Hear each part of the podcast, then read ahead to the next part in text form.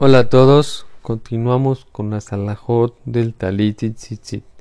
Dice la alajá, ¿qué pasa si uno tenía un talit de cuatro esquinas, elaborado como la alajá lo pide, pero después de tiempo de uso, después de un tiempo, una de las cuatro esquinas se hizo redonda. A pesar que yo reparo la última, esta esquina que se hizo redonda, yo la preparo, la reparo, no se permite usar este talit. ¿Por qué? Ya que cuando se redondeó la cuarta esquina, en ese momento se invalidaron los tzitziot, por lo que será necesario para que el tzitzit sea kasher, quitar todos los tzitziot de las esquinas y volverlos a elaborar y volverlos a colocar. Porque si no se hace de esta manera, se está haciendo tase velominasui. Que quiere decir, como explicamos anteriormente, que hay que hacerlo y no de lo que ya está hecho.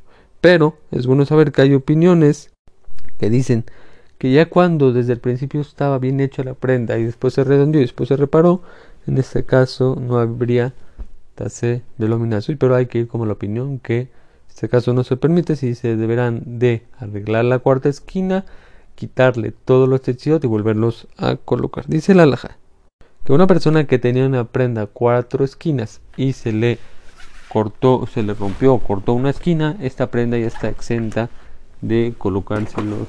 Dice la alhaja. ¿Qué pasa en el caso de las camisas que usan los hombres? Normalmente si apreciamos una camisa, tiene dos esquinas por abajo y dos esquinas que vienen siendo los cuellos por arriba. Dice la alhaja que en este caso no se acostumbró a ponerle a este tipo de camisas, a las camisas o este tipo de prendas. ¿Cuál es el motivo de esto? Ya que estas prendas no se consideran que tienen cuatro esquinas. Entonces, ¿cuándo es cuando se consideran cuatro esquinas? ¿Cuándo es cuando se consideran cuatro esquinas? Cuando las esquinas están por adelante de la persona y por detrás de la persona. Dice la alhaja que las bufandas están exentas de ponerles los A pesar de que tienen cuatro esquinas, están exentas de ponerles los aunque tengan las dimensiones mínimas para hacer un talit. Pero dice que la gente meticulosa acostumbra a hacerle como una curvita en la esquina de la bufanda. Ahora dice la laja, ¿qué pasa una persona que tiene una prenda de cuatro esquinas? Pero agarra una esquina, la dobla y la cose.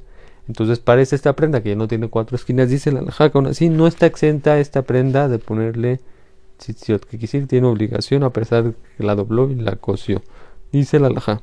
¿Qué pasa si una persona, por ejemplo, tenía un talit grande y sin querer se le cortó a la mitad? Ahora, quedándome, las eh, de dos, de un lado, dos esquinas con tzitzit, del otro lado, dos esquinas de tzitzit. Y en cada, eh, en medio de las dos, pues no tiene tzitzit, pues tiene las cuatro, tiene otras dos esquinas. Dice que en este caso, si tiene las medidas mínimas para un talit, yo puedo ponerle en las otras esquinas que quedaron sin tzitzit a colocarles los tzitzit y no se considera taser luminoso y esto lo trae el de Algut Yosef. La otra última alhaja de hoy dice así: una prenda que la mayoría está cerrada por arriba, o sea, de cuatro esquinas, pero la mayoría está cerrada por arriba, esto no exenta que no se le ponga los tzitzit, sino se le deberá de poner los tzitzit. Ahora, ¿qué pasa? En caso que una persona tenga una prenda de cuatro esquinas y la mayoría esté abierta, mismo se le deberá de poner los tzitzit. Ahora, ¿qué pasa en el caso de que esté cerrada la prenda? Perdón, que la mayoría esté estaba, perdón, que la mayoría de la prenda estaba cerrada y en ese momento se le colocaron los tzitzit y después se abrió la mayoría de la prenda. En este caso no se permitiría colocarle los tzitzit, ¿por qué? Porque está suya. Entonces, para que sea permitido que se debe de hacer, debe quitarse los tzitzit, abrir la prenda y volverla a, y volverle a colocar los tzitzit. Hasta acá las de hoy.